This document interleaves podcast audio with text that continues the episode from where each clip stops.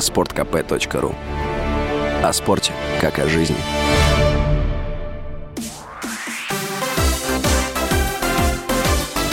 Новости спорта. Главный тренер петербургского СКА Роман Ротенберг заявил, что его команда смогла отыграть отставание в три шайбы и одержать победу в матче регулярного чемпионата КХЛ с Кунь-Лунем после серьезного разговора в раздевалке. Слова тренера приводит сайт клуба. СКА в мытищах уступал после двух периодов со счетом 0-3, но смог сравнять счет и одержать победу в серии буллитов 4-3. СКА выиграл четвертый матч подряд и лидирует в чемпионате. Следующим соперником петербургского клуба будет московская «Динамо». Матч пройдет завтра.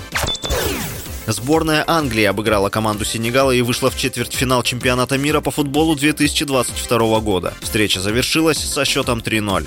Первым ворота сенегальцев поразил Джордан Хендерсон. Укрепил преимущество команды капитан Харри Кейн. Разгромным счет сделал Букайо Сака. В четвертьфинале англичане сыграют против действующих чемпионов мира сборной Франции. Игра пройдет 10 декабря в 22.00 по московскому времени. Сборная Франции по футболу в 1-8 финала победила команду Польши Встреча завершилась со счетом 3-1. В составе победителей голом отметился нападающий Оливье Жиру, а Килиан Мбаппе оформил дубль. Польский форвард Роберт Левандовский реализовал пенальти на последних минутах матча.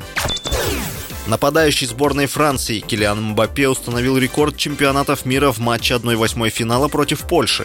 В игре, прошедшей накануне, Мбаппе оформил дубль. Таким образом, он достиг отметки в 9 забитых мячей на чемпионатах мира. Для этого ему потребовалось 11 матчей. Француз стал первым игроком в истории, которому удалось поразить ворота соперников 9 раз в возрасте до 24 лет. По общему числу голов на мировых первенствах 23-летний Мбаппе обогнал 37-летнего португальца Криштиану Роналду в активе которого 8 забитых мячей на Мундиалях, и сравнялся с 35-летним аргентинцем Лионелем Месси. С вами был Василий Воронин. Больше спортивных новостей читайте на сайте sportkp.ru Новости спорта.